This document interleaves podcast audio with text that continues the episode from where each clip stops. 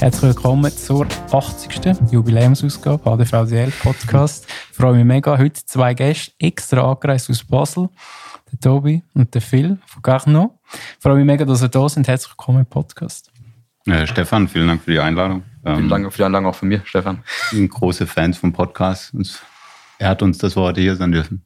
Vielen Dank. Danke euch. Für die, die euch jetzt nicht kennen, vielleicht könnt ihr euch ganz kurz vorstellen. Äh, sehr gern. Ähm, mein Name ist Tobias Kaiser. Ich ähm, hatte vor, vor circa zwölf Jahren nach, nach, in die Schweiz gekommen und hatte zuerst hier Physik studiert äh, in Zürich und danach mich vor circa sieben Jahren selbstständig gemacht und äh, hatten angefangen, eine elektronische Zigarette zu entwickeln. Und Philipp ist halt mittlerweile, ja, Philipp war von Anfang an involviert in die Herstellung der Zigarette, hatte von, von Anfang an Teile auch äh, hergestellt, in Handarbeit während, während seines äh, Studiums. Genau. Und äh, vor drei Jahren etwa sind wir nach Basel gezogen mit der Unternehmung. Und dort äh, sind wir jetzt weiter am entwickeln. Genau. Phil, vielleicht ja. noch du von deiner Seite Gerne. zwei, drei Sätze. Ja, also spannend ist auch hier, ich, die Wege haben sich bei uns dann getrennt. Quasi Tobias die, die Firma gegründet hatte, hat er, hat er sie quasi erstmal im Alleingang beziehungsweise mit einem Partner von ihm aus dem Studium geführt und äh, später wurde ich dann, also während des Studiums, habe ich quasi als bin ich als Lieferant, äh, war ich der Lieferant von der Firma, habe sie quasi mit Holzbauteilen äh, beliefert, das ist so mein mein Fachgebiet und dann ähm, wurde ich tatsächlich angeworben und vor den drei Jahren, wo wir eben nach Basel gekommen sind, hat er mich in die Schweiz mitgezogen. Ja. Dem bin ich auch Vollzeit dabei. Und bereust es? Nee, im Leben nicht. Eine wundervolle Firma ja. und äh, ich spreche auch sehr gerne darüber. Genau. Bis jetzt so wie gekommen ist, bis wir zu dem Punkt gekommen sind, wo wir jetzt sind mit der ja. Firma, ist schon mega viel Wasser der gelaufen, wortwörtlich, oder? Ist viel passiert seitdem. Jetzt würde mich mega wundern, so ein bisschen für die Leute, dass sie sich ein Bild machen können. Du hast ja eben Studium gemacht und, und, und. Was ist so ein bisschen der Auslöser, die Motivation, dass du gesagt hast, hey, ich will etwas in die Richtung machen? Äh, ist eine gute Frage. Ähm, letztlich, äh, ich sag's mal so, bei mir fiel das, äh, ich habe viel geraucht und bei mir fiel das Anfangen, ich habe angefangen zu rauchen, das fiel halt zusammen mit dem Erwachsenwerden. Das heißt, so die eigene Autonomieentwicklung des Rauchen, das ging so ein bisschen Hand in Hand. Letztlich eigentlich all das, was die Tabakzigarettenwerbung so propagiert, hatte sich in meinem Fall bewahrheitet. Ich sag nicht, dass es wegen der Tabakzigarettenwerbung war, aber es ging halt, wie gesagt, Hand in Hand. Und in dem Moment wurde dann das Rauchen doch ein sehr relevanter Bestandteil des eigenen Lebens. Und dann während des Physikstudiums hatte ich zum Beispiel das Glück, dass ich ähm, in den letzten beiden Jahren in einer, in, einer Studenten-WG leben konnte. Das war ein äh, altes Arbeiterhaus voll mit Studenten-WGs und über die gesamte Länge des Hauses zog sich so eine Dachterrasse. Und abends ging man halt auf die Dachterrasse, die nach Westen gerichtet war, so dass man den Sonnenuntergang sehen konnte und äh, rauchte. Und das waren einfach unglaublich geile Momente oder Leute, die man kennenlernt im Ausgang. Ähm, ja, und es begab sich daher, dass ich dann doch an einem gewissen Punkt halt dann äh, eine Schachtel am Tag rauchte und das merkst du dann auch. Und das ist das, was schade ist letztlich, weil auf der einen Seite habe ich das, äh, die Tabakzigarette verbunden mit Lebenslust und Lebensfreude und auf der anderen Seite merkst du halt schon auch, dass du dich selbst damit äh, schadest. Die Ambivalenz, die kriegst du quasi nicht aufgelöst mit einer Tabakzigarette. Und dann war eben die Frage, äh, höre ich auf? Und das wollte ich nicht. und dann hat ein Kollege mir halt eine elektronische Zigarette gezeigt, also ein Kommilitone, und hatte äh, und ich fand es technologisch ultra spannend, dass du halt hingehst und du sagst, okay, du hast diesen Verbrennungsprozess bei 800 Grad und du ersetzt den durch letztlich einen Aerosolisierungsprozess oder Verdampfungsprozess. Das fand ich technologisch ultra spannend, weil du eben das Karzinogene dann potenziell rauskriegen kannst in Gänze. Und äh, so begab es sich, dass ich dann die erste E-Zigarette mir kaufte. Und das war damals eine Blue, hieß die. Ähm, in etwa so wie ein Stift halt von der Größe. Und dann nahm ich den Ausgang, war, glaube ich, an dem Abend in der, in der Zukunft in Zürich. Und dann nutzte halt diese Blumen, du hast dieses blaue Licht vor deinem Gesicht und das Ganze schmeckt nach Himbeere. Und das war halt, äh, ich habe es nicht gemocht. Ja.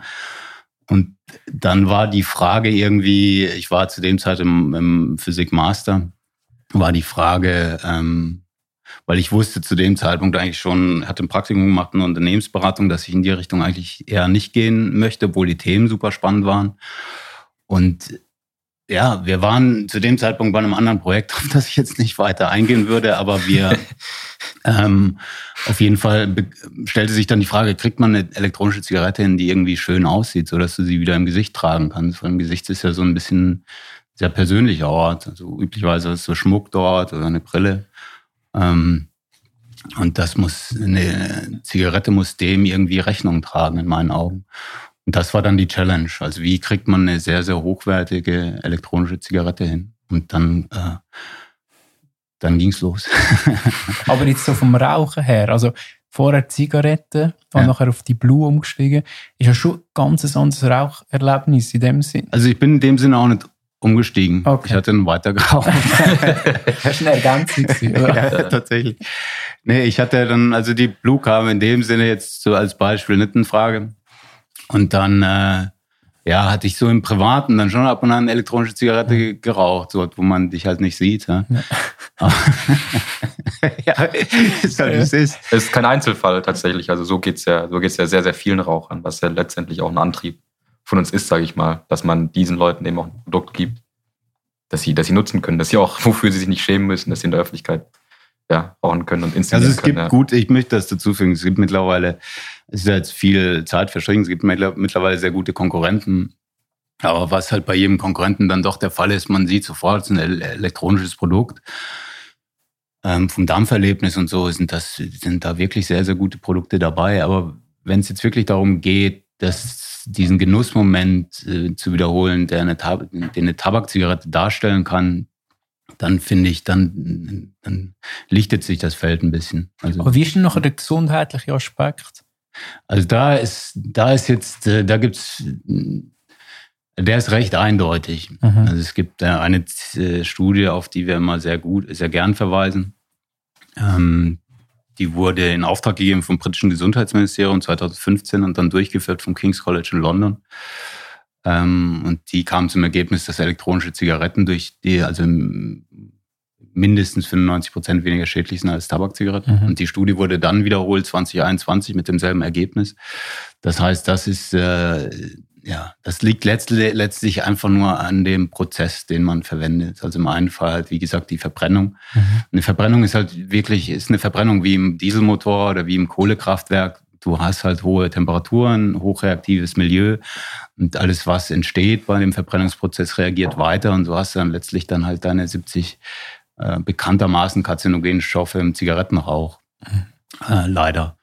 Und das kriegst du halt mit einer elektronischen Zigarette in den Griff. Einfach nur, weil du diese Temperaturen nie erreichen wirst. Aber was denkt ihr so, wieso gibt es immer noch so viele Leute, mittlerweile eben Nachhaltigkeit, Gesundheitsbewusstsein und, und, und sind so Themen, die immer mehr aufkommen. Ja. Aber es gibt immer noch so viele Leute, die auf dem Rauchen hängen bleiben.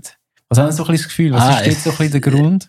Ist eine spannende Frage oder nicht? Ich glaube letztlich, äh, ich, die Antwort ist in dem Sinne ein bisschen persönlich, aber äh, ich meine, ich finde irgendwie das Rauchen, es gibt ja ein legitimes Bedürfnis, das Raucher ja. haben. Weißt du, ich meine, das Rauchen hat ja wirklich auch sehr schöne Anteile. Es ist ja nicht nur Scheiße, sonst würden die Leute nicht rauchen, sondern da gibt es ab und an diese schönen Genussmomente oder es ist ein sehr sozialer Moment. Das heißt, wenn äh, ich habe viele Leute kennengelernt, weil ich halt mal nach einer Zigarette geschnort habe oder du hast nach, gefragt, ob äh, jemand Feuer hat oder du hast selber eine Zigarette jemandem angeboten. Das ist, ist eigentlich einfach so ein bisschen ein sozialeres Erlebnis. Bei einer Tabakzigarette ist halt auch geil, dass du ein, du hast halt ein Feuer vom Gesicht. ich meine, das ist schon irgendwie per se was Schönes, ja. Und dann hat man das sicherlich auch äh, mit tollen Werten aufgeladen, die das dann halt für Leute zu so einem wesentlichen Bestandteil des eigenen Lebens machen. Ja, also die, man, es gibt immer dieses spannende Beispiel von Marlboro, ja. Das geht so, dass Marlboro war eine ganz kleine Marke damals. Also 1954 hatte Marlboro, im Jahr 1954 hatte Marlboro 16 äh, Millionen Zigaretten verkauft in diesem einen Jahr. Und die 16 Millionen Zigaretten ist quasi nichts, war ein verschwindend geringer Marktanteil. So und im Folgejahr 1955 sind sie auf 6 Milliarden Zigaretten gekommen. Das heißt, sie hatten diesen sprunghaften Anstieg und waren dann drei Jahre danach in 1957 bei 20 Milliarden Zigaretten pro Jahr. Und 1975 war es die bekannteste Marke über alle Segmente hindurch. Und die Frage war dann immer so ein bisschen, ja, was ist denn eigentlich passiert zwischen 1954 und 1955, was diesen explosionsartigen Anstieg der Verkaufszahlen verursacht hat? Und wenn man sich das anschaut, war es halt der Marlboro Man, ja. Mhm. Und davor waren halt Tabakzigaretten immer beworben worden mit äh, Gesundheitsversprechen. Also dann hieß es irgendwie, Zahnärzte empfehlen Camels oder wildeste Gesundheitsversprechen, die gemacht wurden. Und plötzlich ging eine Firma hin, in dem Fall, oder eine Marke, in dem Fall Marlboro, und sagten, hey, es geht hier aber um Freiheit, es geht mhm. um Abenteuer, um Männlichkeit, was auch immer. Und das zog halt. Und da sind dann alle aufgesattelt. Und noch heute werden Zigaretten, wenn sie denn in den Märkten, in denen sie beworben werden dürfen, so beworben. Ne? Es gab diese geile Kampagne damals von Marlboro auch, 2010 äh, war das, glaube ich, diese Don't Be Maybe. Mhm. Hast du irgendwie so ein junges Paar gehabt, die saßen im hohen Gras, die Sonne geht unter und sie sitzen da Arm in Arm und dann steht darüber, maybe we'll never, maybe we'll never fall in love. Don't be maybe. halt, ja, also ich ja. hatte damals geraucht, ich habe es da angeschaut und gedacht, ah, gut, du machst nicht alles falsch. ja. Aber schon sehr viel Marketing in dem Fall. Also sicher, das Lebensgefühl, also, wo, wo verkauft wird. Sicher, ja. Auf jeden Fall, man, wenn man jetzt mal Blick in die Geschichte des Tabakkonsums werfen würde, dann, dann würde man auch feststellen, dass die Zigarette eigentlich nicht die erste Form ist. Also mhm. ähm, ist in Europa beispielsweise, was die eigentlich dominierende Form war, über lange Zeit war der, der Kautabak. Also es war tatsächlich im, im vorletzten Jahrhundert üblich, dass man da kleine Döschen hat. Dann hat man den Kautabak rausgenommen, hat man sich auf die Wiese gesetzt. Deswegen, wenn man jetzt in so einer Wiese buddeln würde, würde man auch viele Tabakdosen, wenn man genug, tief genug gräbt, findet man auch noch die alten Tabakdosen mit. Also auch eine, eine Tradition dahinter, aber die ist fast ausgestorben, weil äh, die Zigarette dann im, im letzten Jahrhundert die, ihn den Rang abgelaufen hat, mhm. also dieser Konsumform. Äh, was spannend ist, weil, weil letzt, letztlich mehr Nikotin kriegt man da nicht raus. Also zum Beispiel Snooze, das ist in Schweden noch eine große Sache. Die kriegen eine höhere Nikotin, Nikotin-Delivery hin, beispielsweise als jetzt eine Zigarette auch ist eine Zigarette deutlich schädlicher. Also das, eine Zigarette ist eigentlich die schädlichste Form des, des Nikotinkonsums. Aber die Zigarette hat einfach die, die Weltmärkte erobert sozusagen. Und die, die spannende Frage ist, warum eigentlich? Äh, weil überlegen ist diese Form des Konsums eigentlich nicht. Und es ist eigentlich auch spannend, dass eine, die Tabakzigarette, wie wir sie kennen, war eigentlich keine Erfindung von Zigarrenkonzernen oder so. Es war keine Erfindung von großen Unternehmen, sondern letztlich waren das äh, aber wie du kennst die Geschichte besser, aber es waren letztlich Arbeiter in, äh, in mexikanischen Zigarrenfabriken, die dann halt die, die, die Tabakreste dann in Zeitungspapier rollten. Ja, genau, das war dann, das war dann die Form des, des heimlichen Konsums. Also es ist, es ist insofern spannend, dass sozusagen die Zigarette hat ja ein, ich sag mal, einzigartiges Produktdesign und eine äh, auch eine einzigartig, einzigartig schöne Form und mhm. wird dann im Gesicht genutzt. Und dadurch entsteht ein Ritual, an dem ja viel hängt. Das ist ja nicht nur die Form des, des Nikotinkonsums, also nicht nur der Nikotinkonsum an sich, der interessant ist, sondern da hängt ja ein ganzes Ritual daran. Und jetzt den Kreis zu schließen, zum Beispiel, wenn jetzt Tobias davon erzählt, wie er eine Zigarette schnort draußen vor dem Club oder also man kennt auch die ganzen Filme, also es gab ja mal eine Zeit, da wurde in jedem Film äh, geraucht und das zeigt ja auch die Inszenierbarkeit dieses Produktdesigns, das die Zigarette eben bietet ähm, das vielleicht auch der, der Kautabak äh, nicht bietet oder ähm, andere Formen ich mein, äh, des Nikotinkonsums. Ja. Weißt du, Stefan, wir sitzen hier in dieser wunderschönen Wohnung, die du eingerichtet hast und ich glaube einfach letztlich sind Menschen sind schon ästhetische Wesen. Das heißt, ja. das ist äh, letztlich ist die Zigarette für mich was hochgradig ästhetisches. Ja? Du kannst dir ein Bild anschauen, irgendwie von James Dean oder Audrey Hepburn, wie die rauchen, und das sieht halt, äh, sieht halt schön aus. Und du kannst im Moment so schön inszenieren, wie aschst du ab, wie, äh, wie hältst du deine Zigarette. Da gab es dann auch eine, äh, dieses spannende Poster, das wir manchmal zeigen von, äh, ich glaube ja auf irgendwann 1960 oder so, da hatte eine Psychoanalytikerin in den USA hat die gesagt, okay, sie versuchte zu analysieren, was die Haltung der Zigarette über deine Persönlichkeit aussagt. War natürlich Quatsch. aber, aber ja, es ist letztlich so ein, ein, ästhetischer Moment, ein hochgradig inszenierbarer Moment. Und wenn du jetzt eine Produktkategorie hm, schaffst, in dem Fall die elektronische Zigarette, die du meistens dann verdeckst mit der Hand, dann zeigt das ja irgendwie, dass du ästhetisch nicht dazu stehen kannst mhm. und das irgendwie so ein bisschen halt letztlich auch ein bisschen versteckst und nicht mehr inszenieren kannst. Und dann geht plötzlich ein großer Teil der Produkterfahrung, der halt auch schön ist, ja. leider ein bisschen unter. Ja. Also worüber ich gestern nachgedacht habe, ich hab, kann das nicht äh, validieren, weil da, also ich kenne die Studienlage gut, dazu gibt es leider meines Wissens nichts, aber ähm, ich hätte mir überlegt, zum Beispiel wir, die, die Art, wie wir sozusagen miteinander kommunizieren, ist einmal verbal, dann gibt es einmal die, die Mimik und Gestik. Und ich gestikuliere im großen Teil mit der Hand. Ähm, und wenn ich die Zigarette quasi in der Hand halte, dann, dann ist sie Teil meiner, meiner, mein, meines Ausdrucks, meines emotionalen Ausdrucks, meiner Kommunikation. Und wenn ich jetzt äh, ein Produkt habe, das ich verstecken möchte in meiner, in meiner Faust zum Beispiel, wie es bei E-Zigaretten oft gemacht wird, dann, dann ist da was, dann ist da was falsch. Weil, weil ein zentraler Teil des, des, des, der Produkterfahrung, die ich eigentlich mit der Zigarette hatte, die habe ich jetzt eben nicht mehr. Also ich habe eigentlich nur noch die Reduktion auf den, den Nikotinkonsum, beispielsweise bei vielen Produkten. Und ähm, ja, das ist eben auch das, was uns antreibt, das, was, was wir so sehr interessant finden. Also die Psychologie dahinter, die, die Emotionalisierung, die, ähm, die Ritualisierung. Aber wie früher ist euch schon klar, dass der, der ästhetische Punkt extrem wichtig wird sein für die Lancierung dann von, von eurem eigenen Produkt? Also es war quasi die Triebfeder, wenn du so willst. Also das, war der, das war der mhm. Grund, warum, man, warum wir überhaupt hingegangen sind und gesagt haben, okay, das, das, das machen wir überhaupt, weil dieser eigene Need da war, mhm. das was zu haben, was eben weniger schädlich ist als die Tabakzigarette, aber was diesen Zigarettenmoment erhält und was in dem Sinne dann eine Zigarette ist. Ich glaube, in dem Sinne ist es egal, ob eine Zigarette Dampf macht oder Rauch. Es muss halt eine Zigarette sein indem sie diesen Zigarettenmoment ermöglicht. Mhm. Also was wir vielleicht an der Stelle dazu sagen sollten, ist, dass eben die Zigarette, wie ich es ja vorbeschrieben hatte, die, die Weltmärkte im Sturm erobert hatte, die E-Zigarette bis heute nicht. Also der, zum Vergleich, der, der Zigarettenmarkt ist, hat einen Marktvolumen von, ich denke mal, 800 Milliarden waren es. Ne? Also 800 also, Milliarden, was Menschen jedes Jahr für ja, ausgeben, ausgeben. Jedes Jahr ausgeben. Und bei E-Zigaretten sind es, äh, wie viel sind es? 30 Milliarden, 35 Milliarden? Das ist dann immer diese Frage, was, sind, was, was sind E-Zigaretten? E-Zigaretten nimmst du die Icos mit dazu, nimmst du ja. nicht mit dazu. Also was wir sagen können, deutlich kleiner auf jeden Fall. Also da, da, das, äh, das erobert die Weltmärkte eben nicht im Sturm. Und auch da ist die Frage, warum eigentlich? Und dann kommt was anderes dazu, so eine zweite Triebfeder, wenn du willst. Das eine. Da muss ich einfach mal sagen, du weißt, die Menschen sind Menschen sind schon geil. Weil was du mittlerweile heutzutage so erreicht hast, so die Errungenschaften der Menschheit, äh, finde ich in, in höchstem Maße faszinierend. Und in dem Sinne ist ein, die schiere Neugierde ein, ein, großer Teil des Antriebs gewesen. Das heißt, auf der einen Seite hast, sagst du, du hast diesen, diesen ästhetischen Standard, auf der anderen Seite hast du aber auch diese, technische Neugierde. Was mhm. ist denn da überhaupt möglich und kann man das möglich machen? Und dann suchst du im Wesentlichen andere Leute, die auch diese selbe Leidenschaft mit dir teilen. In dem Fall waren das Lieferanten und Teams der Lieferanten. Und dann schaust du, was du äh, hinkriegst. Und das ist dann vieles. Bei, bei Menschen, weißt du, wenn ich, wenn, wenn du abends zum, auf, zum Mond hochschaust und dir überlegst, da waren halt Leute mit einer Rakete oben und sind da gelandet. Das finde ich schon geil. Oder du hast Solarzellen und du kannst aus, aus der Sonneneinstrahlung letztlich elektrische Energie erzeugen, kannst damit dein Elektroauto laden und bist in dem Sinne in dem Moment energieautonom. Das ist schon faszinierend, was alles gemacht worden ist. Ja, oder wir in der, wenn wir uns jetzt anschauen, was wir in drei Jahren wohin wir unser eigenes Produkt in drei Jahren führen wollen. Und ich würde gerne mal eine Mikropumpe integrieren, anstatt des Dochtes, den wir aktuell verwenden.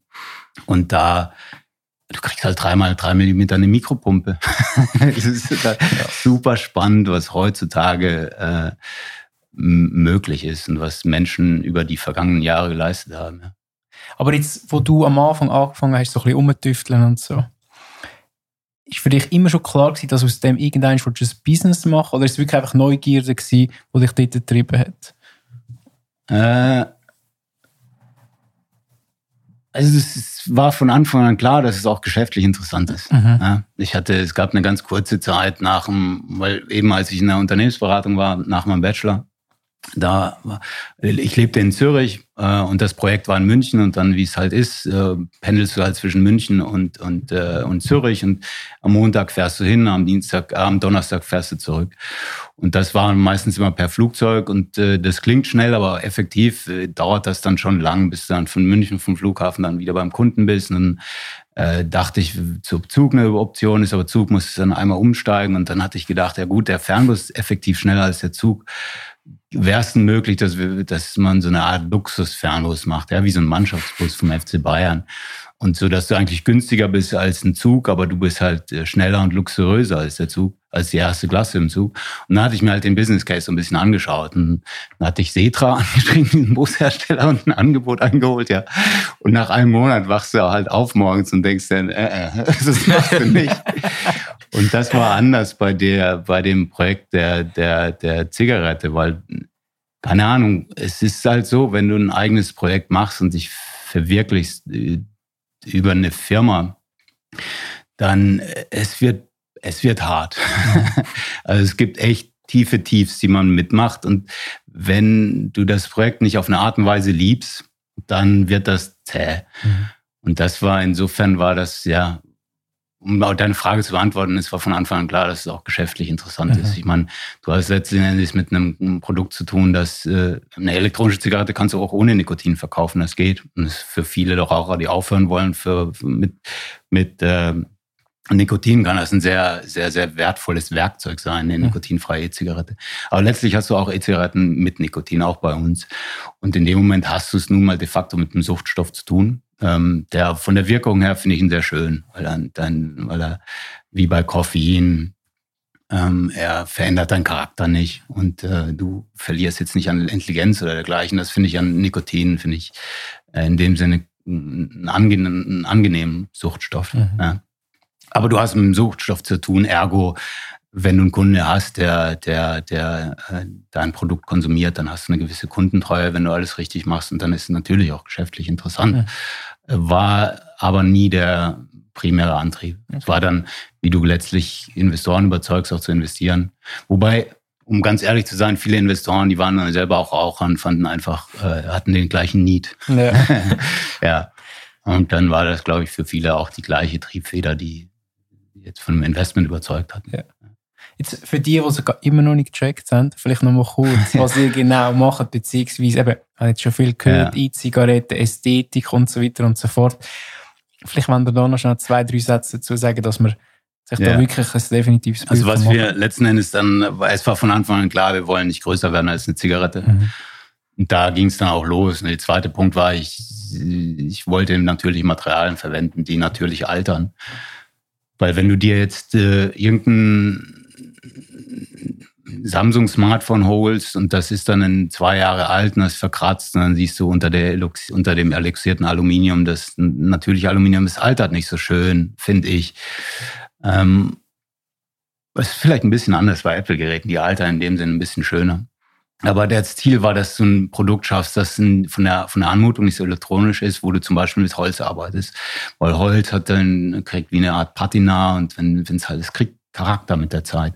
Das heißt, das Ziel war quasi eine, eine, eine Zigarette zu erschaffen, wo du letztlich dort, wo das, wo die Tabakzigarette das Paper hat, das, den weißen Anteil, da hast du, arbeitest du mit Holz, dann arbeitest du mit einem silbernen Ring dazwischen, der dann die Filtersektion abtrennt und die ist dann bei uns schwarz. Und das vom Grunddesign waren wir dann in, in der, so von der Materialwahl alles sehr nah an der Tabakpfeife mhm. und aber auch an einem Design, wo was für Raucher vertraut ist. Also ich hatte auch schon Tabakpfeifen geraucht. Das sind, das sind grandiose Produkte auch. Mega schön gemacht. ja. Und das Ziel war dann eben Zigaretten groß zu sein, mit natürlichen Materialien zu arbeiten. Und dann hast du eine ganze Reihe Schwierigkeiten, mit denen du zu tun hast. Weil Stand jetzt, du hast halt eine Akkuzelle verbaut und wie bei einer Handy-Akkuzelle nach ein, anderthalb Jahren sinkt die Leistung. Bei einer E-Zigarette willst du es nicht haben, weil dann wird der Dampf äh, deutlich geringer. Das heißt, nach anderthalb Jahren werden üblicherweise alle Konkurrenten dann ersetzt. Die Batterieeinheit, du einfach neu, ist auch nicht teuer. Aber bei uns war es dann so, du willst das Holz jetzt nicht wegwerfen, wenn es gerade die Patina kriegt. Ja. Das heißt, wir sind dann hingegangen, haben die Elektronik modular gemacht, als erster äh, Hersteller von E-Zigaretten jemals oder auch die kleinste E-Zigarette hergestellt mit einer modularen Akkuzelle, die du austauschen kannst als Kunde, sodass dir eigentlich der, der, schön, der, der Teil, der, der hölzerne Teil bleibt dir in dem Sinne erhalten, solange wie du drauf aufpasst. Und dann war auch die Frage, okay, wir wollen ein Produkt haben, das du teilen kannst, weil das irgendwie diesen, ich das so geil von einer Tabakzigarette. Und dann hatten wir ein Ladet dazu entworfen, wo du zwei Zigaretten immer dabei hast, dass du eine teilen kannst oder aber du iterierst. Bin dann auch hingegangen und ein Punkt, der mich bei E-Zigaretten häufig störte, war, dass du halt, wenn du du dampfst ja effektiv die ganze Zeit durch, weil du hast ja keinen Stopp. Bei einer Tabakzigarette gehst du raus, rauchst fünf Minuten, zehn Minuten, gehst wieder rein. Bei einer E-Zigarette hast du es dann häufig so, dass du sie halt den Tag über durchdampfst. Und das finde ich nicht so schön, weil der Zigarettenmoment ein bisschen weg ist. Das heißt, aber du kannst es lösen. Ne? Du kannst elektronisch sagen, nach 15, 20 Zügen machst du einen Cut, sodass der Kunde weiß, das war jetzt mal ein Zigarettenäquivalent. Ähm, Genau. Und den, mit den zwei im Ladet, kannst du es auch jetzt in dem Moment Kette dampfen, wenn du jetzt direkt nach der einen Zigarette sagst, du willst eine zweite haben, was oft genug der Fall war früher, dann kannst du das machen oder aber du kannst es anbieten. Und dann beim Ladet, wie hatten wir dann überlegt, ja gut, wir arbeiten äh, mit Leder, weil Leder kannst, du kannst so schöne Sachen aus Leder machen, de facto. Was ist, ist einfach so, ist ein, ein wunderschönes Material, was auch extrem toll altert wenn du hingehst und du sagst halt, okay, du weißt, was du tust, also nimmst halt, es gibt beim Leder auch dann grandiose Unterschiede von der Qualität. Und das Ladetui haben wir dann aus Leder gemacht und das war so, ja, wie das Produktdesign dann letztlich äh, rauskam. Und es ist von der Anmutung eben nicht elektronisch. Also wir haben nirgendwo eine LED, die du von außen siehst. Ähm, genau, es sollte so ein nicht elektronisch aussehen. Ja. Also, also ja, um es zusammenzufassen, ähm, wir hatten quasi ähm, versucht, das Ritual des, des Zigaretten, des, des Zigarettenerlebnisses quasi zu übertragen auf die elektronische Zigarette, also mit der Schachtel, mit dem, mit dem Teil, mit dem, mit dem natürlichen Produktdesign, was eben auch die Zigarette erbietet, mit dem Papier und dem Tabak. Und dann entstand quasi eben dieses Produktdesign, das sehr, sehr, sehr nah an der Zigarette ist, eben auf dem Reißbrett, ohne dass es quasi technisch noch möglich war. Also das war, teilweise waren die Komponenten, die elektronischen Komponenten, die dafür notwendig waren, in diese Größe zu gehen, noch gar nicht erfunden, beziehungsweise also noch nicht, noch nicht möglich. Und während wir dann quasi entwickelt haben, ich glaube, auch da haben wir gewissermaßen einen kleinen Rekord, also da sind wir schon jetzt äh, sechs, sieben Jahre dabei, währenddessen quasi kamen dann auch die Komponenten auf und dann wurde es quasi auch möglich, diese, diese Größen, die damals ja nur auf dem Reißbrett sozusagen äh, drauf waren, dann auch in real also, umzusetzen. Und so entstand dann dieses, dieses Produkt mit der Zeit, ist auch organisch gewachsen und ähm, ja, und jetzt haben wir es quasi geschafft. Also jetzt äh, das, die Prototypen, die wir jetzt haben, funktionieren sehr zuverlässig. Wir sind eigentlich weitgehend fertig mit der, mit der Produktentwicklung. Ähm, dampfen auch unsere eigenen Produkte jetzt gerade in diesem Podcast. Vielleicht hört man das auch. ähm, und sind auch sehr zufrieden. Ja. Und das sind jetzt Vorserien-Prototypen, ja, ja, die wir gerade haben. Und nächstes Jahr gehen wir dann eben in den, in den Verkauf. Exakt. Mit einer Erstauflage von 10.000.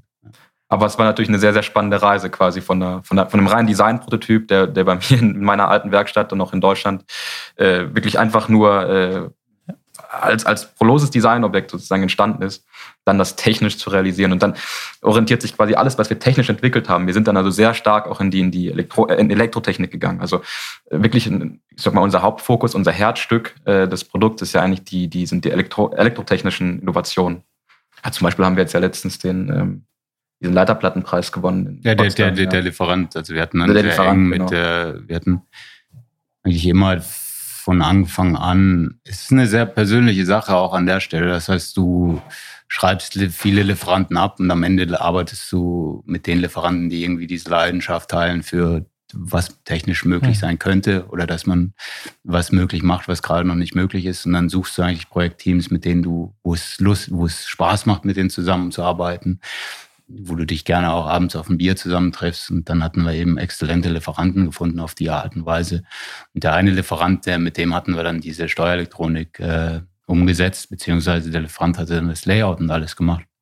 Und dafür hatten sie eben dann ein, ein Leiterplatten-Award gekriegt, ja. gewonnen, ich glaube vor einem Monat oder so für die, für die beste Bauraumeffizienz. Was das ging ja auch, also die Entwicklung ging ja mehrere Jahre und ähm, also ist die elektrotechnische Entwicklung dieser, dieser Leiterplatte. Und ähm, also das war quasi wie entstand aus, der, aus dem Design. Also man hat das Design und dann muss das technisch machbar, äh, möglich äh, gemacht werden. Und so ging es dann in die, in die ganzen technischen Entwicklungen, die wir da. Es ist nicht nur die Leiterplatte, da geht es ja noch viel weiter. Also auch zum Beispiel das Holz muss ja auf eine Bandstärke von, von 0,7 Millimetern gedreht werden, damit man eben bei so einem kleinen Produkt möglichst viel Platz für Elektronik und Akkuzelle hat. Also das war dann mein Part. Ähm, und auch das äh, muss ja quasi, also das, da kannst ja nicht zu einem, zu einem Schreiner gehen oder zu, einer, zu, einem, zu einem Stift, also kann man, aber das, das muss ja super genau gefertigt werden. Das muss, das muss, das muss ja auch irgendwie, ich sag mal, Zigaretten sind ja Konsumgüter, das muss in hoher Stückzahl fertigbar sein und so weiter. Und das muss ja alles technisch erst ermöglicht werden. Also da hängen dann viele Eigenentwicklungen dran, viele Innovationen. ähm, letztendlich die, die, diese Holzhülsen, äh, dieser, dieser geringen Wandstärke müssten wir auch am Ende selber produzieren, weil das auch keinen Lieferant gab, der das dann in, in der Qualität ähm, abliefern konnte. Und ja, also quasi aus dem Design resultierte dann, was er resultierten dann eben diese, diese Notwendigkeiten und das machte dann auch sehr, sehr großen Spaß, sag mal, auf unserer Reise, das alles zu entwickeln, das alles zu, ähm, umzusetzen, was davor noch, was es davor noch nicht gegeben hat oder was vielleicht auch als nicht möglich schien. Also wir hatten sogar mal eine, eine Zigarette aus Marmor äh, gefertigt, also die hat eine Wandstärke von 0,7 Millimetern, besteht aus, aus Stein. Ähm, also, man kennt ja diese iPhone-Hüllen aus, aus, ähm, aus, die dann diese Marmoroptik haben. Ne? Die, also unsere ist wirklich aus, aus Marmor, ist aber nicht dicker. Und, ja, du musst äh, zusammenfassen, du musst auch ein bisschen verrückt sein. Ja, du musst ein bisschen verrückt. Und das war auch der Grund, warum, also ich, ich war ja, ich habe ja in Deutschland, in, ich sag mal, stand mit beiden Beinen im Leben. Ich hatte, ich war Lieferant für diese Firma, aber ähm, ich hatte da eine schöne Wohnung und einen Job und äh, also Lieferant äh, ist groß gesagt. Wir, wir hatten quasi, wir hatten keinen Drechsler gefunden damals, genau. uns die Hülsen in der Form herstellen konnte. Und wir brauchten jetzt nicht viel. Du brauchst halt ein, du musst halt erstmal eine Machbarkeit irgendwie zeigen, dass es überhaupt geht. Und das war genau. Ja, und also, was ich dann sagen muss, ähm, also ich hatte dann so eine kleine Prototypenwerkstatt. Ich habe also nebenbei betrieben und also Tobias ist sozusagen dann auch ein Kunde äh, von mir, äh, natürlich auch Freund und ähm, was halt natürlich, weswegen ich mich dann als Produkt verliebt habe und dann mein, mein Leben gewissermaßen auch aufgegeben habe, ähm, war einfach dieser, da gibst du ihm die Hülsen und dann kommt also dieses extreme Qualitätsbewusstsein und dieses Auge für diese, also diese Perfektion mhm. ähm, und und dass er dann auch nicht aufhört mit, mit, also auch diese Hartnäckigkeit. Da geht ja noch, da kann man noch irgendwo was rausholen, da kann man noch besser werden. Ähm, ja, dann, äh, ja, ich, mich hat's dann, mich hat's dann mitgenommen und ich habe mich dann nach, nach ein paar Wochen dann auch überreden lassen, dann gänzlich in die Schweiz zu kommen und dann Vollzeit für diese Firma zu arbeiten. Also ähm, es, ist, es, ist eine, es ist eine Firma, glaube ich, die, die vieles anders macht. Und äh, also auch Tobias ist ein CEO, der sehr vieles anders macht, als man das eigentlich kennt, als man das eigentlich gewohnt ist, sage ich mal. Als das vielleicht auch üblich ist, nicht nur im, nicht nur im Zigarettenbusiness, mhm. sondern ähm, generell. Dann letztlich sind wir jetzt auch ein Team, glaube ich, das besteht auch nur aus Leuten, die sich wirklich in dieses Projekt, ich sag mal, verliebt haben, für die da ein großer Traum dran hängt und die das jetzt nicht einfach, äh, für die das jetzt nicht einfach eine schnelle Nummer ist. Ja. Aber wenn wir jetzt ein bisschen chronologisch jetzt mal schnell voran ja. würden gehen. Ihr sind ja, oder du vor allem als Gründer, es ist ja schon so viel Zeit vergangen, ihr habt schon so viel Schritt ja. gemacht inzwischen ja. bis, bis zum heutigen Tag. Es wäre mega interessant, so ein bisschen von dir einmal zu hören, so ein bisschen, was so die grossen Herausforderungen gewesen sind, wie viel Zeit überhaupt vergangen ist. Eben dann ist der Filter plötzlich noch an Bord gekommen, etc. Ja. Kannst du ein bisschen auf das eingehen? Das wäre sicher mega Ja, klar. Also wir, wir hatten, also es, es läuft ja nicht immer dann alles geradeaus. Das heißt, wir hatten mal, ganz am Anfang war es, wie gesagt, war es technisch noch nicht abbildbar, so eine Elektronik, die wir jetzt letztlich verwendet haben, zu verwenden. Und wir hatten dann vorgehabt, so einen Standard-MEMS-Sensor, der in allen anderen Konkurrenten auch verwendet wird. So ein Schwelldrucksensor ist das, der letztlich mit so einem IC äh, bestückt ist, mit so einem Integrated Circuit, der dann die ganze Laderegelung übernimmt. Äh, den wollten wir dann auch nehmen. Und dann war es so, dass wir, äh, der ist relativ groß, dieser Sensor, der ist, glaube ich, so sechs Millimeter im Durchmesser und drei Millimeter dann in der Höhe. Und dann hatten wir den verwendet, eine Akkuzelle entwickelt und so weiter und so fort. Und dann hatten wir erste Prototypen und dann äh, wollten wir das laden über die Ladespitze so und dann dampfte die Kartusche. Ne? das heißt, das war, und dann, äh, das war, das, ja, war in einer, in einer früheren Phase, aber glaube ich jetzt vor vier Jahren oder so.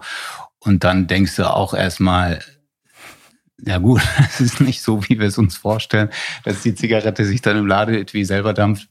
Und hatten dann halt mit den Lieferanten, die waren, die MEMS-Sensoren, die Kamera aus China, hatten wir uns halt mit den Lieferanten unterhalten, ob man da irgendwie was ändern kann. So ein Customized IC wird dann extrem teuer.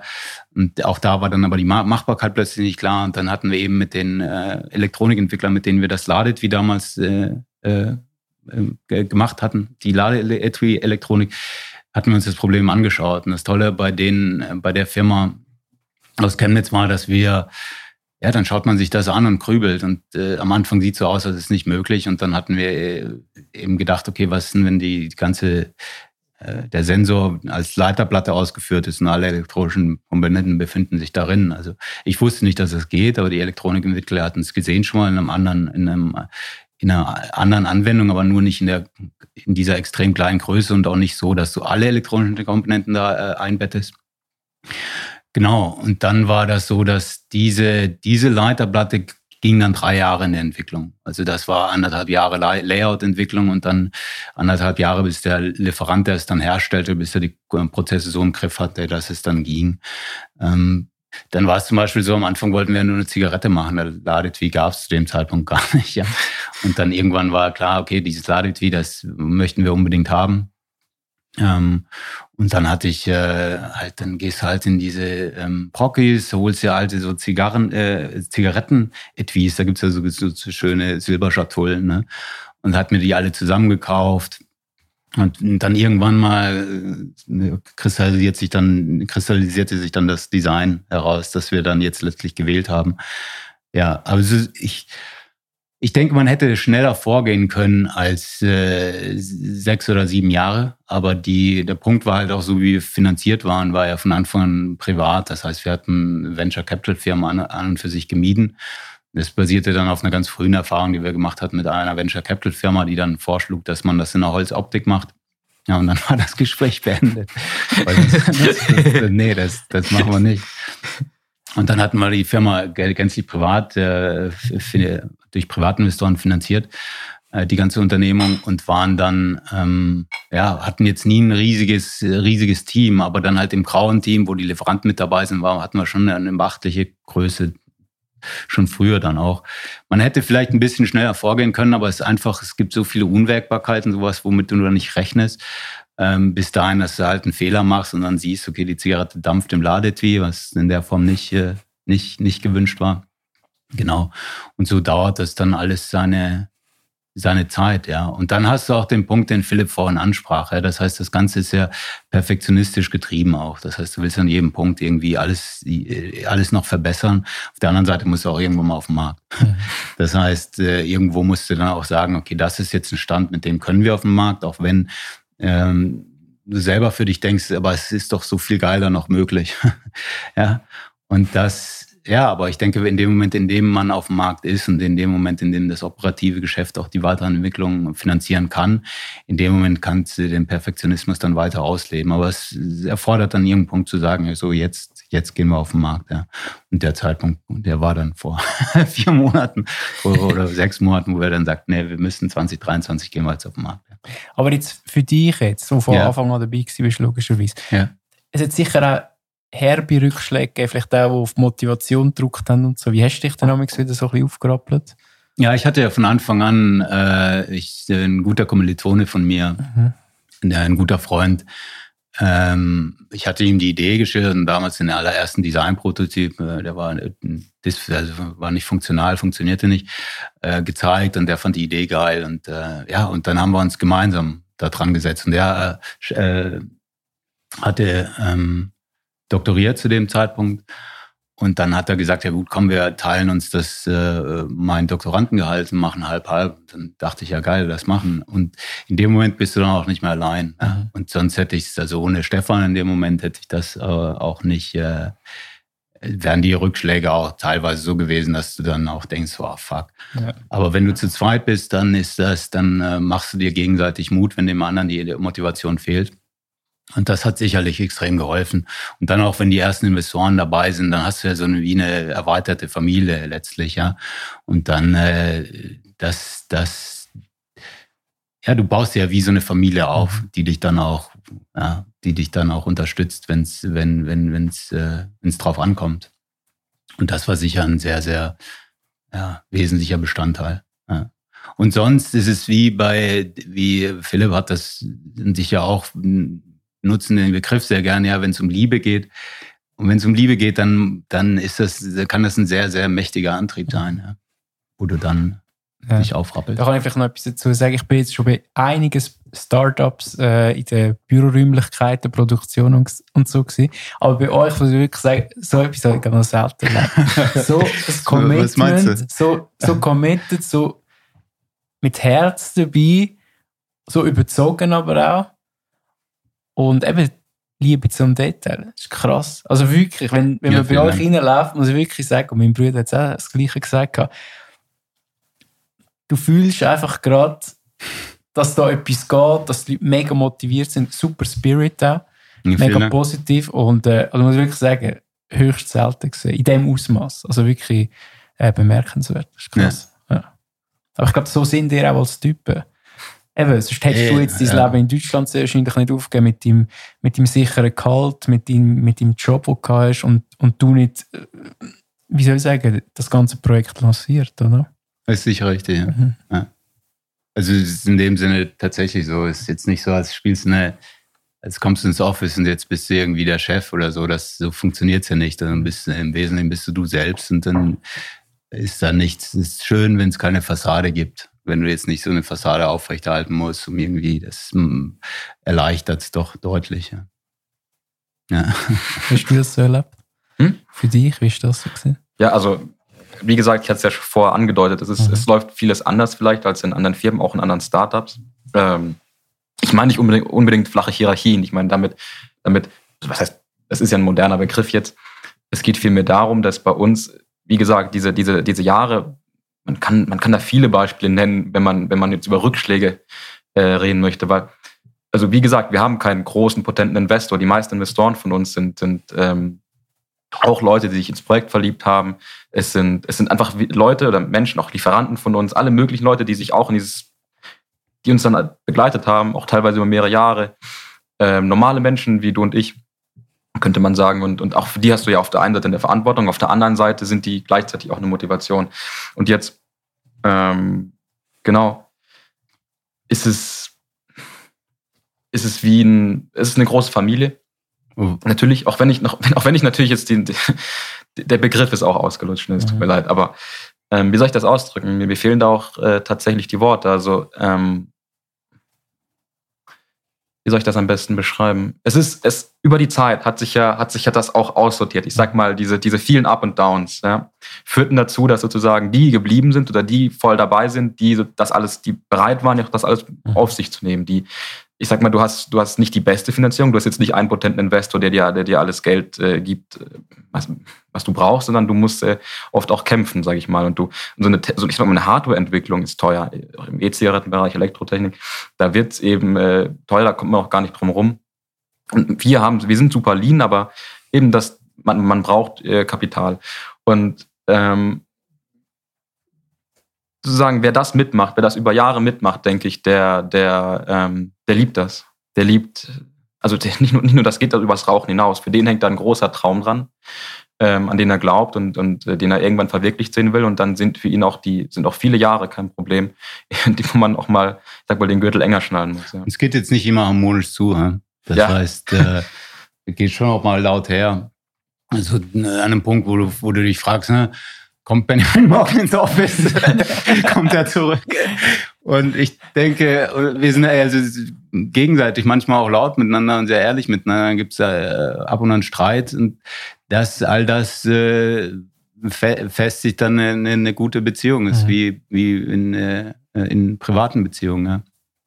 Und was ich schon noch dazu sagen muss, jetzt mal äh, ganz unabhängig von Kano, war, dass ich kann mich noch erinnern, es war in 2007 machte ich mein Abitur. Mhm. Ich meine, 2007 hatte ich dann auch die zum ersten Mal damals das Autobild dann gelesen, also dass der, die Automobilindustrie eigentlich seit jeher Industrie auch sehr interessiert hat. Und dann war da ein, ein Review von einem Prototypen von Tesla, ne, dieses Tesla Model S. Und sie hatten zu dem Zeitpunkt, glaube ich, schon den Tesla Roadster gemacht und dann hatten sie diese, diese Tesla Model S vorgestellt als, als, als Vision und dann als ersten Vorserienprototyp auch. Und das fand ich dann auch schon sehr, sehr, sehr inspirierend, muss ich ehrlich sagen, weil zu dem Zeitpunkt war es so, dass Elektroautos äh, waren dann meistens waren halt Kleinwagen. So, jetzt hast du aber das Problem, dass in deinem Kleinwagen hast du eine sehr teure Akkuzelle verbaut und äh, so dass ein Kleinwagen plötzlich doppelt so teuer ist wie ein, Benzin, ein Kleinwagen mit Benziner oder Dieselmotor. Und Tesla ist eben dann hingegangen, hat gesagt, okay, wir haben eine teure Akkuzelle, also gehen wir halt ins, äh, ins Oberklasse-Segment und machen halt diese Limousine, äh, Limousine, die dann daherkam wie so eine eierlegende Wollmilchsau. Mhm. Ja, die war super schnell, eine, eine, eine, eine tolle Reichweite und sah halt aus wie ein Auto. Sah jetzt nicht aus wie so ein kleines Elektrowegelchen. Mhm. Und was Tesla irgendwie geleistet hatte, in, in meinen Augen damals, das denke ich auch immer noch, war, zu zeigen, Auto muss nicht zwingend einen Benzinmotor haben, sondern du kannst ein Auto haben, das ist in jeder Hinsicht ein gutes Auto, mhm. ähm, hat aber einen Elektromotor. Und das fand ich damals schon auch sehr äh, inspirierend. Ja, was, was zeichnet ein gutes Auto aus? Und das stellt sich heraus, ein, ein Benzinmotor ist es nicht zwingend. Ne? Mhm. Und du hast, und da sind wir halt dann, ich mache den Vergleich, weil wir sind dann recht schnell auch bei der Tabakzigarette. Es gibt Elemente bei, einem, bei einer elektronischen Zigarette, die wirst du mal, äh, bei einer Tabakzigarette, wirst du bei einer elektronischen nie haben können. Zum Beispiel, dass du sie anzündest. Mhm. Kannst du machen, aber solltest du nicht. Die, und beim Auto genauso. Also du, ein Benziner, wenn der dann laut rührt, natürlich ist das äh, hoch faszinierend. Du hast diese Maschine und ist alles so mechanisch und das Getriebe läuft mit und so mega die äh, äh, ausgefeilte Mechanik dahinter.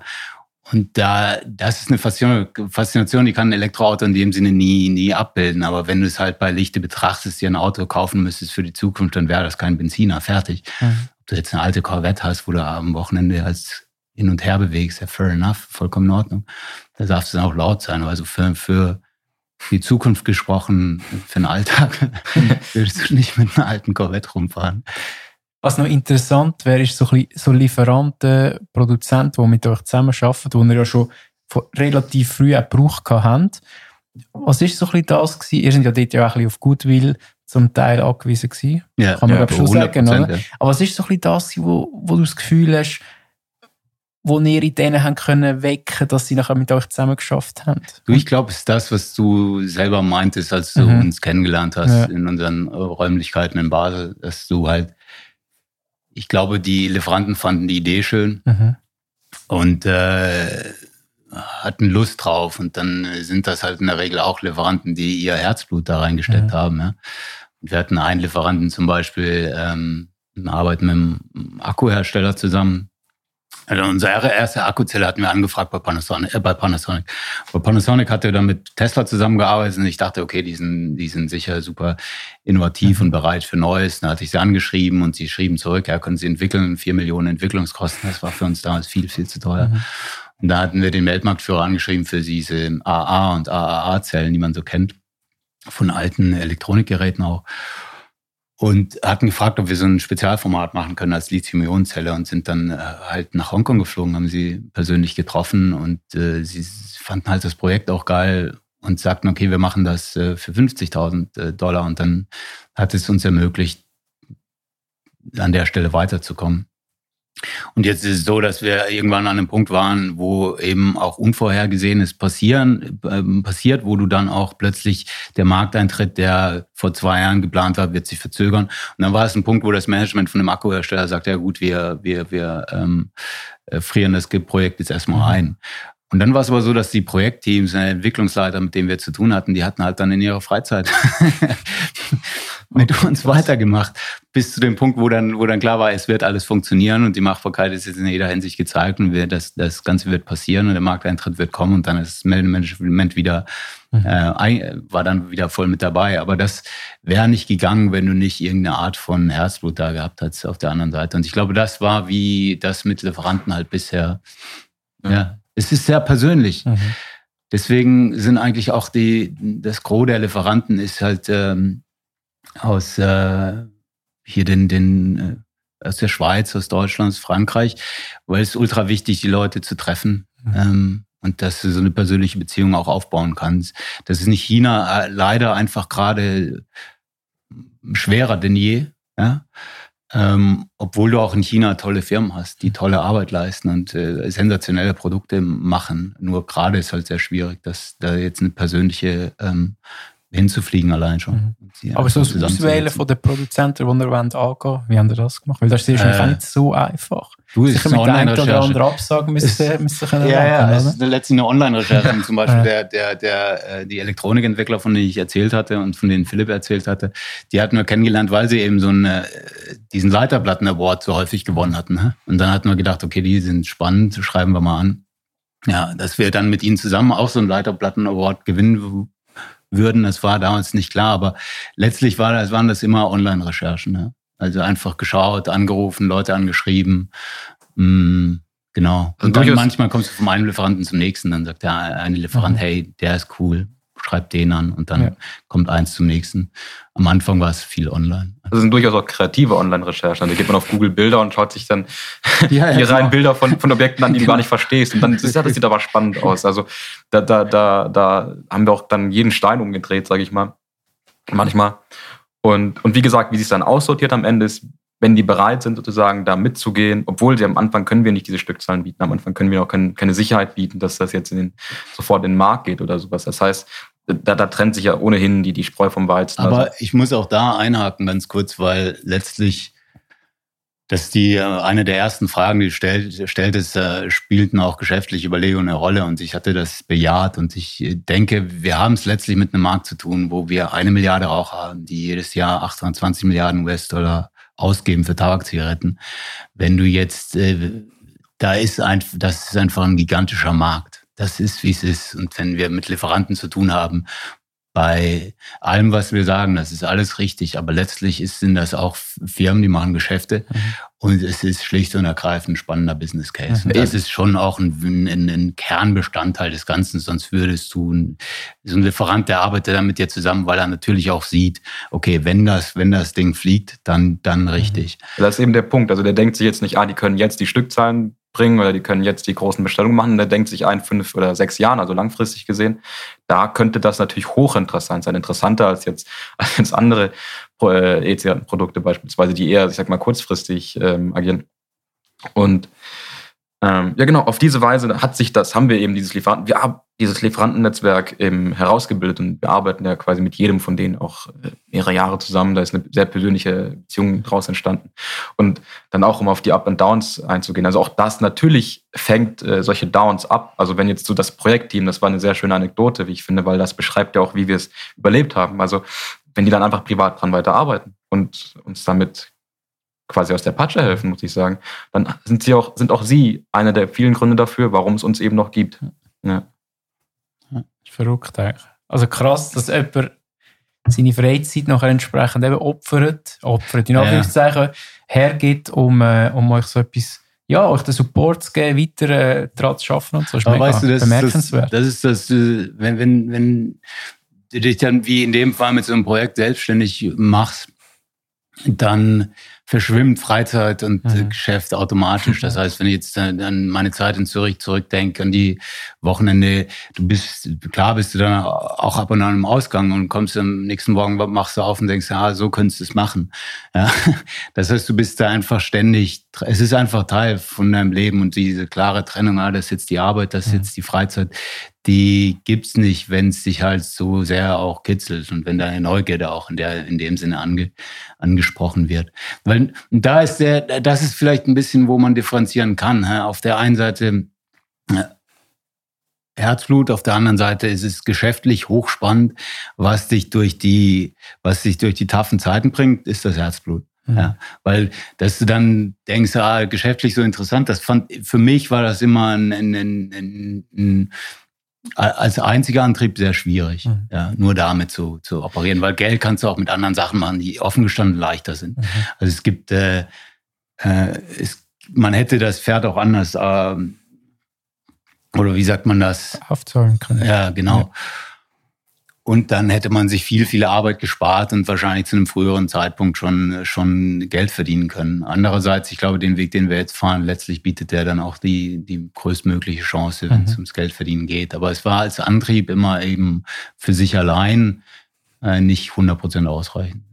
Und was sind so ein bisschen Feedbacks aus eurem Umfeld, vielleicht am Anfang auch? Ist so ein bisschen für verrückt erklärt worden. ja. ja, ja immer einfach, ich muss, ja, ja, es war, ich habe zum Beispiel meinem Neffen, ne? meinem Neffen, der war damals dann halt, äh, keine Ahnung, drei, vier, da war dann viel Arbeit, wo man ihm erklärt, dass verrückt was Gutes ist. Ja? der verrückt, der Onkel. Ja? Und dann ging es halt darum, warum verrückt sein, eigentlich was sehr Positives. Hängt natürlich ab, wie du verrückt bist, aber klar, dass die Rückmeldung vom Umfeld war am Anfang wirklich so, äh, ist verrückt, weil du verzichtest ja quasi auf ein gesichertes Gehalt auch. Mhm. Und auch auf ein hohes Gehalt, also ein halbes Doktorandengehalt, das ist jetzt nicht unendlich viel, aber für einen Studenten war es vollkommen ausreichend. Ähm, ja, jetzt habe ich nur den Faden verloren. Sorry. Ja, und verzichtest auch auf eine Karriere gewissermaßen, weil jetzt machst du natürlich, jetzt gehst du in die, in die elektronische Zigarettenbranche, die, also ich weiß nicht, ob ich da abseits von unserer Firma Karriere machen wollte, ich sag's mal so. Und darüber hinaus, also was hat man noch an Feedback gehört? Also ja, irgendwann ist mal, irgendwann ist, ist dann das Verrücktsein nicht, weil du es überhaupt machst, sondern weil du es so lange machst. Mhm. Aber es kommt dann auch ein zweiter Aspekt dazu. Ich glaube schon, dass auch viel äh, wir es gibt viele Leute, die uns Respekt zollen dafür, dass wir halt so hartnäckig sind. Und mhm. ich glaube, das ist schon auch eine der ähm, ja, dessen, was für andere auffallend ist, wenn sie uns kennenlernen. Auch dann meine Brüder, die beide in der, in der Firma auch mit dabei sind, ähm, sind alle hartnäckig. Mhm. Ja. wenn wir auf den Berg wollen, dann geht es auf den Berg. Ja. Schön. Eben, dass die Leute im Hintergrund hast, weil auf das kannst du dich abstützen schlussendlich. Ja, tatsächlich. Mega wichtig ist, zum Schluss wollte ich noch ein bisschen auf das ganze Finanzielle, das uns Investieren, Geldgeber etc. ja, ein bisschen zu sprechen kommen wir haben uns ja auch vor, ich weiß auch nicht, vor ein paar Monaten an so einem Investoren-Event äh, von Aktionariat kennengelernt. Ja. Ihr seid jetzt ja eben schon viel, viel Schritt gegangen. Es sind viele wichtige Schritte noch vor euch. Wann ist so ein bisschen die Entscheidung gekommen, dass ihr vielleicht auch ein bisschen auf externe Geldgeber, Investoren wollt, äh, zurückgreifen und eigentlich das für, für die Öffentlichkeit auch zugänglich machen? Also am Anfang war es so, wir hatten also diese Konstruktion gewählt, wo wir äh, das Doktorandengehalt äh, geteilt hatten. Und dann war es aber so, dass irgendwann reichte das halt dann auch nicht mehr aus. Mhm. Ja. Und dann war es so, dass ein, ein Kollege vom Bruder hatte gesagt, äh, hey, kann, der hatte war damals auch stark geraucht und hat gesagt, hey, kann ich investieren? Ne? und dann machte, meinte ich, ja klar, lass uns das machen. Und dann halt hand, äh, einen handgeschriebenen Vertrag aufgesetzt. Hey, okay, was, was ist denn dann die Firma überhaupt wert? Und dann haben wir uns auf eine Million geeinigt damals und hatten gesagt, okay, wisst ihr jetzt 20.000 und dann ist das da, so, so verhält sich das dann zu den Anteilen. So stand das dann in diesem handgeschriebenen Vertrag. Damals waren wir, glaube ich, noch nicht mal eine GmbH. War also rechtlich, war das auf tönernen Füßen. Und dann kam halt eins zum anderen, war es ein Kollege vom Kollege, der nochmal investiert hat und dann einfach nur, weil das halt äh, uns trug am Anfang wurde das dann halt auch das, den, den Weg, den man dann auch weiter verfolgte. Mhm. Und dann ist es letztlich so, dass wir jetzt nicht nur bei der Elektronik schauen, dass wir irgendwie den State of the Art ausreizen und überschreiten, sondern auch bei der, bei anderen Punkten, so dass wir dann hingegangen sind und gesagt haben, gut, wer, das war Benjamin, der dann die Firma Aktionariat kennengelernt hatte über den äh, Bruder von Lucius, mhm. Christian Meister, der die Firma Lexa gegründet hat. Und dann hast du so diese super spannenden Firmen, super Line, Anwaltskanzleien, die mit einem recht jungen Team echt geil, echt geilen Scheiß machen. Und das gleiche war dann für Aktionariat der Fall. Und so konnten wir es dann letztendlich um, um abbilden, dass jetzt, wo wir eine AG, AG dann geworden waren vor anderthalb Jahren, dass wir jetzt auch die Aktien online verkaufen können über äh, mit der Hilfe von Aktionariat. Das heißt, ja, du nicht nur bei der Elektronik haben wir dann geschaut, hey, welche Lieferanten sind denn, sind denn cool und sind neugierig mhm. und versuchen aus in ihrem Bereich das Beste zu erreichen. Und so hatten wir dann so tolle Firmen auch getroffen wie Lexa und Aktionariat, mhm. mit denen wir sehr, sehr gern zusammenarbeiten. Ja. Aber ist es euch schwer gefallen, euch eigenen Abteil, also Anteil, den ihr eigentlich auch habt, weißt du, wie abzugehen nachher? Also es ist, ist, äh, ist eine gute Frage. Letztlich, was schwer fiel, war Stimmrechte abzugeben. Mhm. Deswegen haben wir das nicht gemacht. Bis heute nicht. Ja? ja, also, ja, also man muss dazu sagen, es, du musst ja, du, es gibt die Möglichkeit, sozusagen mit stimmrechtsreduzierten Aktien zu, zu arbeiten. Und die stimmrechtsreduzierten Aktien sind so, dass sie im Verkaufsfall oder in jedem anderen Fall sind exakt gleich viel wert wie die Stimmrechtsaktien. Ähm, es ist dann auch so, dass es ein, gibt Aktionärs, Aktionärsbindungsverträge, so dass geregelt ist, wenn wir unsere die Stimmrechtsaktien verkaufen, dann müssten ähm, Also ein Investor kann nicht hingehen und sagen, ich kaufe nur die Stimmrechtsaktien und die anderen, die, die lasse ich. Denn insofern haben dann alle das Recht mitzuverkaufen.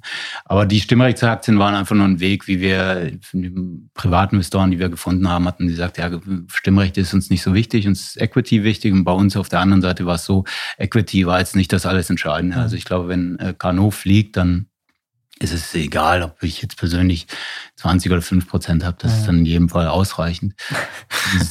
Equity war in dem Sinne nie die, die Triebfeder. Aber Stimmrechte war, so dass wir bis heute, ich glaube, mit Benjamin 90 Prozent der Stimmrechte ähm, über diesen Weg so abbilden können.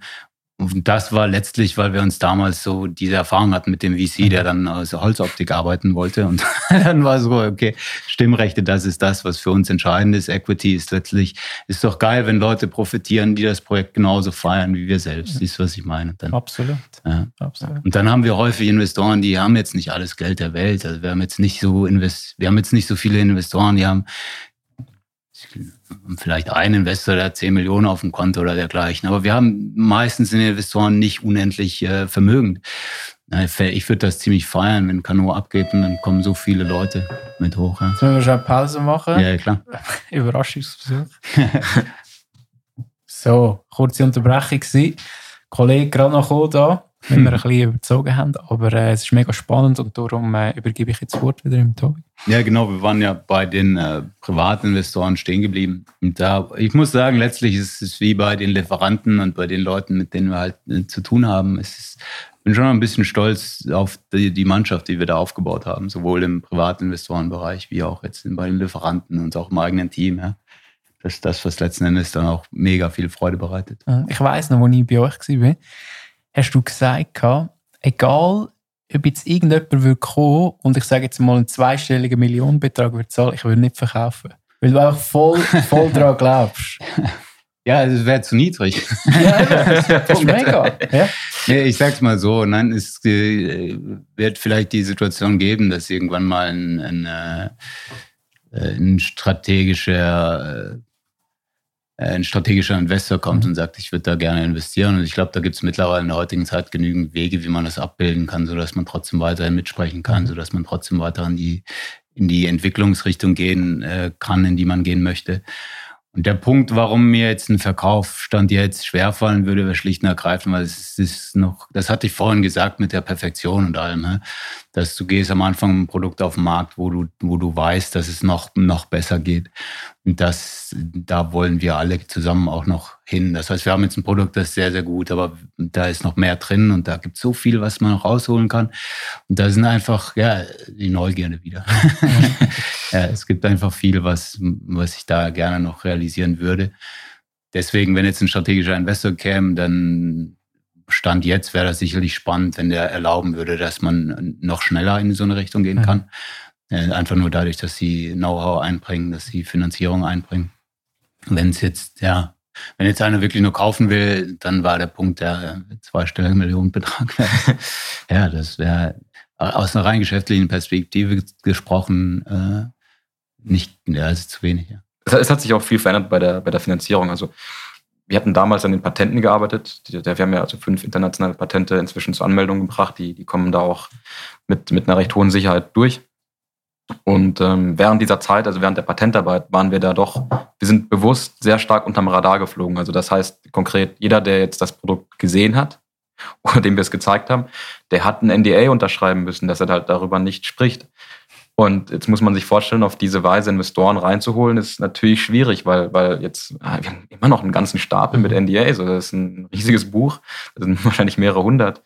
Und ähm, heute, wo, wo man sozusagen, wo die Patente jetzt auch, man kann die jetzt öffentlich einsehen, wo man jetzt also eh auf den Markt geht, da ist, da ist die Welt eine andere. Und jetzt mit der, mit der Situation mit Axenrad, dass wir es also auch geschafft haben, diesen ganzen Investmentprozess mhm. viel, viel einfacher zu gestalten, dass eigentlich wirklich jeder dabei sein kann.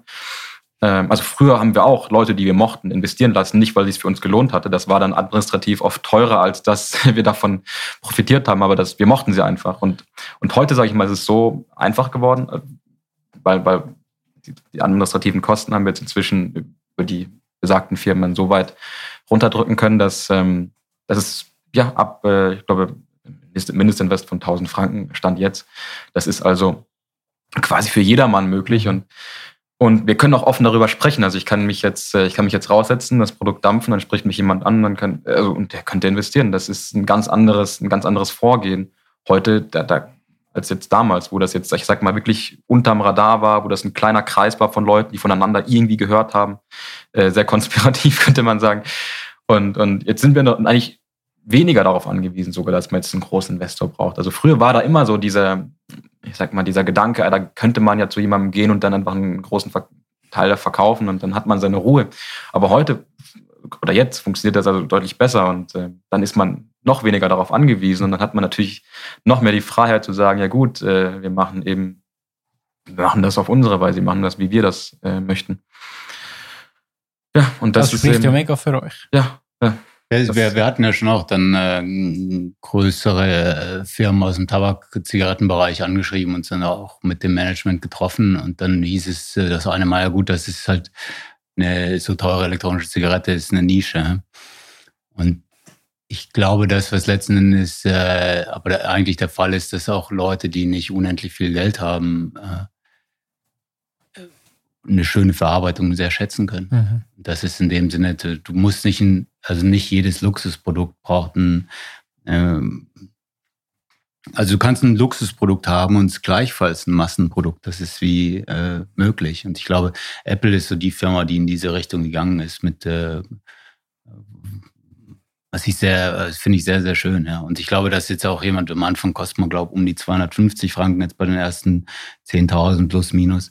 Ähm, ja, und ich denke, dass für viele, viele Menschen dann doch, können sich das dann doch leisten, ja. wenn es ihnen wichtig ist, dass sie halt was, was, was sehr Schönes und Edles in den Händen ja. halten. Ne? Ich hatte diese spannende Erfahrung dann auch gemacht. Wir waren auf so einem Investoren, ähm, in Zürich. Äh, das war so, äh, so, ein Schiff gemietet und dann waren wir auf dem, auf dem Zürichsee unterwegs und hatten halt ein, äh, ein Zigarettentasting angeboten auf dem Oberdecker. Und dann kamen halt die Investor, Investoren hoch, äh, mehrheitlich super coole Leute und hatten das Produkt äh, äh, probiert und fanden es toll. Und dann kamen eben auch die Leute aus der Küche hoch, weil die halt wirklich rauchten. Und dann äh, war das schön zu sehen, wenn jetzt jemand, der nicht eben nicht so viel Geld hat, aber äh, Raucher ist und dann das Produkt sieht und dann auch so ja in den Händen hält, wie so wie, wie so ein Schatz, das mhm. was Schönes. Ja, ich finde das toll. Und dann in dem Sinne glaube ich, ist ein, ein Luxusprodukt. Ja, äh, du kannst ein Luxusprodukt sein und trotzdem normale Menschen ansprechen. Ja.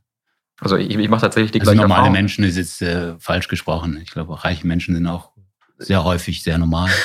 Ja. Ich würde so ausdrücken, ich glaube, ich glaube, die, die, die Freude an unserem Produkt ist unabhängig von der sozialen Herkunft. Also ähm, ich habe ich hab das äh, Leuten, ich habe das Barkeepern gegeben, ich, hab, ich gebe das jedem, den ich sehe, der raucht viel oder der, der, macht, äh, der macht eine Schachtel am Tagblatt, da, da finde ich es dann quasi spannend, okay, was sagt der jetzt dazu? Mhm. Ja, weil das sind natürlich unsere Zielgruppe, harte Raucher. Und, und da ist es völlig unabhängig von der sozialen Herkunft. Auch das, was sie bereit sind zu bezahlen. Ich, ich hatte auch Erfahrung, da hatte mir, hatte mir ein Angestellter in der Gastro, der, der sicherlich nicht das höchste Gehalt hat, gesagt, er, also er bezahlt mir alles dafür, wenn ich ihm das jetzt gebe. Er würde mir einen Tausender hinlegen, das ist ihm egal. Ähm, einfach weil da geht es auch gar nicht unbedingt darum, was kostet das Produkt. Du, da geht es vielmehr darum, ey, ich, ich meine, du brauchst ja auch eine Schachtel oder zwei äh, Zigaretten am Tag. Also was du, das ist, das ist ein fester Teil deines Lebens, das ist eine mhm. Sucht und da ist es dir dann auch wahrscheinlich, ja, die, das ist das nicht mehr so wichtig. Ja. Das ist wie vorhin, als wir über den Eames-Chair geredet haben. Der muss, du musst den halt dann haben. Fertig. genau, das ist tatsächlich das. Äh, ist leider nicht Teil des Podcasts, aber gewesen. Aber, aber das ist ein ja. wichtiger Punkt. Genau. Ja. Aber zum den Kreis ein bisschen schliessen, jetzt auch wieder da, das Marketing, das ihr da aufgezogen habt, das habe ich euch auch schon gesagt, ich glaube, deine Freundin macht das, die Posts und so. Ja. Ähm, so geil. Wirklich so, so geil. Auch dort merkst du, es ist so etwas Hochwertiges, wenn ihr es aufzieht und so. Und ich finde, das ist eine mega runde Sache, mega cool. Ja, vielen Dank. Wir hatten das Glück, das war dank, dank einer äh, Agentur in, in, in äh, Paris. Mhm. Die hatten äh, ihr, ihr strategischer Berater hatte die Idee zu dem Stay Gold Slogan. Mhm. Und das habe ich gehört und dann dachte ich, ja, das ist es, das ist super geil. Weil du bei Stay Gold, bei E-Zigaretten hast du immer den Punkt, du willst eigentlich was Stand jetzt passiert, dass es viele elektronische Zigaretten, gerade die sehr erfolgreichen, zielen auf Jugendliche. Das hast du bei der Elfbar, das hast du bei der Juul in den USA. Ähm, und was wir aber erreichen wollen, ist letztlich erwachsene Raucher zu adressieren. Und Stay Gold finde ich in dem Sinne so schön. Im Deutschen bedeutet so viel wie sei, sei, sei du selbst, bleib bei dir. Ähm, Und einem Jugendlichen sage ich nicht, stay gold, der muss erstmal in dem Sinne wie Gold werden. Mhm. Und das gefiel mir. Es ist erwachsen, wie das Produktdesign erwachsen ist. Es ist erwachsen, wie die Geschmäcker äh, erwachsen sind. Darüber hatten wir gar nicht gesprochen. Aber letztlich versuchen wir auch bei den Geschmäckern äh, einen ganz anderen Weg zu gehen, dass wir sagten, wir wollen nicht, dass unser Produkt schmeckt wie Essen oder wie Erdbeer oder Himbeer oder sonst was, sondern unser Ziel war, kann unser Produkt so schmecken wie äh, die Natur dort, wo Nebel ist oder mhm. zumindest damit assoziierbar sein. Und das ist unser Ziel. Das heißt, der erste Geschmack, den wir dann ähm, wo wir dann wussten, ja, damit haben wir, äh, haben wir das Ziel erreicht, war so ein mediterranes Geschmacksbild, das wir abgebildet haben mit einer, mit einer Firma in Südfrankreich, die aus der Rom-Richtung kam, eine uralte Firma. Ja, und das, genau, da sind wir dann auch bei den Geschmäckern ganz andere Wege gegangen. Aber auch nur schon vom Marketing her, ihr habt ja ein paar Guys, ich glaube in Afrika, wo so Bilder für euch machen, mega ästhetische ja. Sachen und so, wo das Poster. Ja, das war eine Entdeckung von Philipp. Wir hatten damals so auf Behance, Behance äh, recherchiert, äh, Fotografen weltweit, die wir, die, deren Arbeiten wir toll finden. Ja.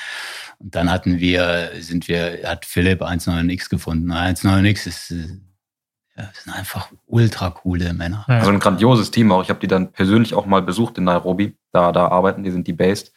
Und also auch da, das ist, das ist ein Kollektiv die, die sind dann zu acht hingegangen, haben zwei Wochen, haben zwei Wochen gearbeitet und, und die waren dann, also da, da merkt sie richtig Commitment, da haben sie richtig Lust und wie ich es auch erfahren habe in Nairobi, da zu arbeiten, ist schwierig. Die Polizei ist auf Schritt und Tritt äh, verfolgt dich und dann, also zum ich mache eine Anekdote, der einer von 1 Nix, der wurde schon dreimal eingesperrt während unseres Fotoprojekts, äh, Fotoprojekts, weil die Polizei den einfach quasi, wenn du jetzt die nicht bestichst, weil du mhm. kannst ja nicht öffentlich fotografieren, dann nehmen die den einfach mit und dann musst du den freikaufen. Ähm, also so muss man sich das vorstellen. Und, und also das sind widrige Bedingungen teilweise leider. Und trotzdem haben sie, die legen da auch, also die, die legen da all ihre Energie rein. Ja. ist dasselbe ästhetische Verständnis. Und sie haben groß, also es ist, es ist eine großartige Firma, glaube ich, äh, Firma, also es ist ein Kollektiv mehr, mhm. das, ähm, ja. die sozusagen da also wirklich Lust haben, wenn du, wenn du, wenn du ihnen da was gibst und wenn du mit ihnen da zusammenarbeitest und die sehen das dann auch, dann, dann, haben, dann, dann merkst du die Freude, die sie haben am, am, an der Kunst, am Fotografieren. Weißt, das, ähm, sorry, dass ich dich unterbreche, Philipp, weil es ist eigentlich noch ein sehr inter, ein interessanter Punkt, weil das Spannende bei Tabakzigaretten ist letztlich auch, dass es so ein ultra internationales Projekt, äh, mhm. Produkt ist. Das heißt, ob ich jetzt äh, in, in Frankreich rauche oder in, in der Schweiz rauche oder aber in China rauche, es ist dann immer aufgeladen mit ähnlichen Werten. Oder als wir in China waren, Lieferanten besuchen vor, vor drei Jahren, dann äh, rauchst du gleichfalls einfach zusammen eine Zigarette mhm. und es ist ein ähnlich, ähnlich schöner Moment. Und in dem Sinne ist eigentlich egal, wo Leute herkommen oder wo Leute leben. Ich glaube, wir Menschen haben am Ende dann doch äh, ähnliche ästhetische, ein ähnliches ästhetisches Verständnis oftmals und mit anderen Einschlägen und das macht es dann so ultra spannend und deswegen hatten wir dann auch bei den Fotoshootings gedacht, ja gut, wir wollen dieses, diese weltweite Komponente irgendwie ab, abbilden, weil findest super spannende Leute eben in, in, in Nairobi, in dem Fall 198 oder in Griechenland oder in Brasilien. Und eben, das war nicht nur Kenia, also wir hatten dieses Fotoprojekt, das waren ja, da hatten wir Fotografen aus, aus Taiwan, aus Ungarn, aus äh, eben Kenia, aus äh, Brasilien war es noch und ähm, Griechenland. Und es macht dann halt auch ja. ultra Spaß, wenn du mit, der, mit all den Leuten dann da die Videokonferenzen hast oder sie mal besuchst. Das, ja. das, macht das ganze Projekt doch sehr reich als, als Erfahrung. Ja. Absolut. Absolut. Ich meine jetzt schon viel Traum, Visionen und so gehört. Vielleicht in einem Satz oder in zwei Sätzen. Was ist so ein bisschen euer Traum, eure Vision für die Zukunft? Also die Vision ist schon, dass äh, Kanonen die eine Spur hinterlässt im Tabakzigarettenmarkt. Mhm. Das ist eine, das ist zeigt, dass eine elektronische Zigarette, die der Tabakzigarette doch auch das Wasser abgraben kann. Mhm. Ähm, ähm, am Anfang vielleicht nicht vom, in den ersten zwei Jahren vielleicht nicht vom, vom Umsatz her, aber von der, von der Technologie und von der Erfahrung, die wir dem Kunden anbieten können. Ja. Ja. Das, die Vision wäre schon, dass man da äh, auch sich selber finanzieren kann über das operative Geschäft und dann die ganzen Entwicklungen, die technisch jetzt äh, möglich sind, noch alle mitnimmt und äh, weiter so weiter so ähm, am Zahn bleibt, Zeit bleibt, wie wir das jetzt schon sind. Ja ich würde auch, ich würde, äh, für mich ist spannend, äh, es gibt eine Milliarde Raucher auf der Welt. Ähm, das, ist, das ist wirklich ein tödliches Produkt. Also Zahl zu nennen, in Deutschland sterben pro Jahr über 100.000, vielleicht eher sogar 120.000 Personen an den Folgen des Rauchens. Und, und das ist schade, weil, weil ähm, es gibt weniger schädliche Produkte, die sozusagen das verhindern würden, aber sie werden nicht genutzt. Zum Beispiel, weil, das, weil die Haptik nicht das gleiche ist, weil, die, weil das Ritual nicht das gleiche ist. Also aus Gründen, die man eigentlich, sag mal, äh, die man beheben könnte. Und, und es ist schade, dass diese Leute natürlich dann an, an ihrem Konsum, an einem Produkt, das sie lieben, sterben müssen. Und, und diesen Menschen auch eine Möglichkeit, also das betrifft auch uns selbst natürlich, ein Produkt zu geben, mit dem sie, mit dem sie dieses Ritual weiterführen können, ohne dass es eben so invasiv ist. Das ist ein sehr schöner Gedanke und ich finde, es spiegelt sich auch wieder in der Vorstellung, wie ich, wie ich mir den, ich meine, den Kapitalismus als Ganzes vorstelle. Mhm. Also es ist schön, dass du mit, mit dem Modell, mit dem Geschäftsmodell, was, was super profitabel ist, also wenn man sich jetzt eine Milliarde Raucher vorstellt, was die also auch ausgeben für, für den Nikotinkonsum, ist ja viel Geld. Ja.